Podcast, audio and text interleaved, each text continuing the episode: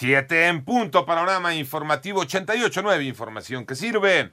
Yo soy Alejandro Villalbazo en el Twitter, arroba Villalbazo. 13 es viernes 30 de octubre, Iñaki Manero anda malito. ¿Cómo está Raúl? A nivel mundial se han registrado hasta el momento 45 millones 393 mil 188 casos positivos de la nueva cepa del coronavirus, de los cuales permanecen enfermos 11 millones 175 mil 732.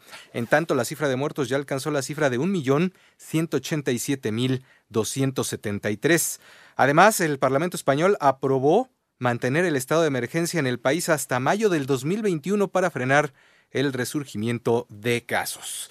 Las 7 con 3, aquí en México, la Secretaría de Salud ya se alista para reforzar la ocupación hospitalaria, en particular en Coahuila y Durango. Toño Aranda. México llegó a 90.773 muertes por coronavirus y registra 912.811 casos confirmados acumulados, de acuerdo con el último reporte de la Secretaría de Salud Federal, dado a conocer en la conferencia vespertina en Palacio Nacional. Actualmente, Chihuahua, Durango y Nuevo León son los estados que encabezan la lista con mayor ocupación hospitalaria. El subsecretario de Salud, Hugo López Gatel, detalló que ya se encuentran alistando un operativo que ayude a ampliar la ocupación hospitalaria en Coahuila y Durango, con protocolos similares a los que se han implementado implementado en Chihuahua, estado que regresó al semáforo epidemiológico en rojo hace unos días. Finalmente, Hugo López Gatel señaló que es poco probable que la epidemia termine en el año 2021 a nivel mundial. Es improbable que la epidemia termine a lo largo de 2021 a nivel mundial. En la medida en que cualquier país tenga la epidemia, los demás pueden tenerla también.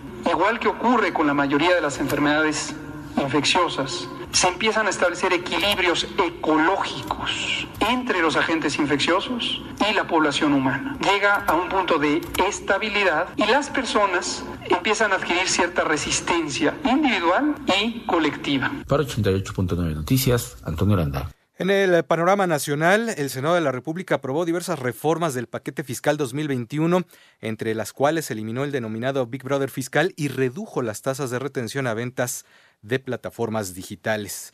Además, la titular de la Secretaría de Gobernación, Olga Sánchez Cordero, alertó sobre un posible repunte de contagios, de saturación de hospitales y de muertes por COVID-19 para las próximas semanas ante la llegada del invierno.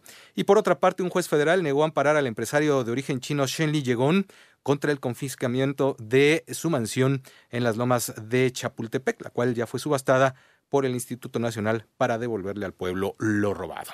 Las 7.5 reportan comerciantes aumento de consumidores que piden fiado para comprar alimentos. Marines Camacho. La incertidumbre que pesa sobre la duración de la pandemia del COVID-19 y un posible segundo confinamiento ante el aumento en los casos de contagio y fallecimientos han provocado que la economía de la gente se vea severamente afectada, al grado de pedir fiado para comprar los alimentos y productos en las llamadas tienditas de la esquina. El 78.41 consignó que hasta un 20% de sus clientes le han pedido fiado en la pandemia, es decir, hay una, eh, hay una presión social porque eh, se consume y no alcanza a pagarse lo que se va consumiendo a diario y tienen que pedir fiado. Es decir, se ha incrementado el crédito a la palabra en el pequeño comercio en un 20%. Fue la voz del presidente de la Asociación Nacional de Pequeños Comerciantes, Cuauhtémoc Rivera, quien detalló también que debido a la falta de apoyos gubernamentales y los créditos caros que ofrece la banca, se estima que cerrarán hasta 300 mil tienditas por efectos de la pandemia. A la fecha, al corte, nosotros calculamos que de menos 250 mil negocios a 300 mil va a ser el saldo del cierre al cierre de este año.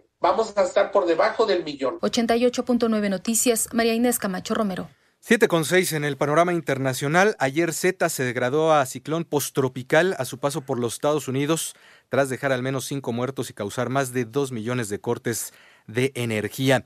En tanto, el gobierno francés elevó el nivel de alerta terrorista en todo el país tras el atentado que costó la vida a tres personas en Niza, al sur del país, anunció el primer ministro Jean Casté. A propósito, un adolescente de 16 años fue abatido este viernes por policías de Tatarstán en Rusia luego de que atacara con un cuchillo a un oficial en repetidas ocasiones. Este hecho fue calificado como atentado terrorista por las autoridades locales. Y un eh, terremoto magnitud 6.9 sacudió este viernes la costa de Turquía y las islas griegas del Egeo, informó el Centro Sismológico Euromediterráneo. De acuerdo con diversos reportes, este sismo se sintió en Estambul, Atenas y otras ciudades cercanas.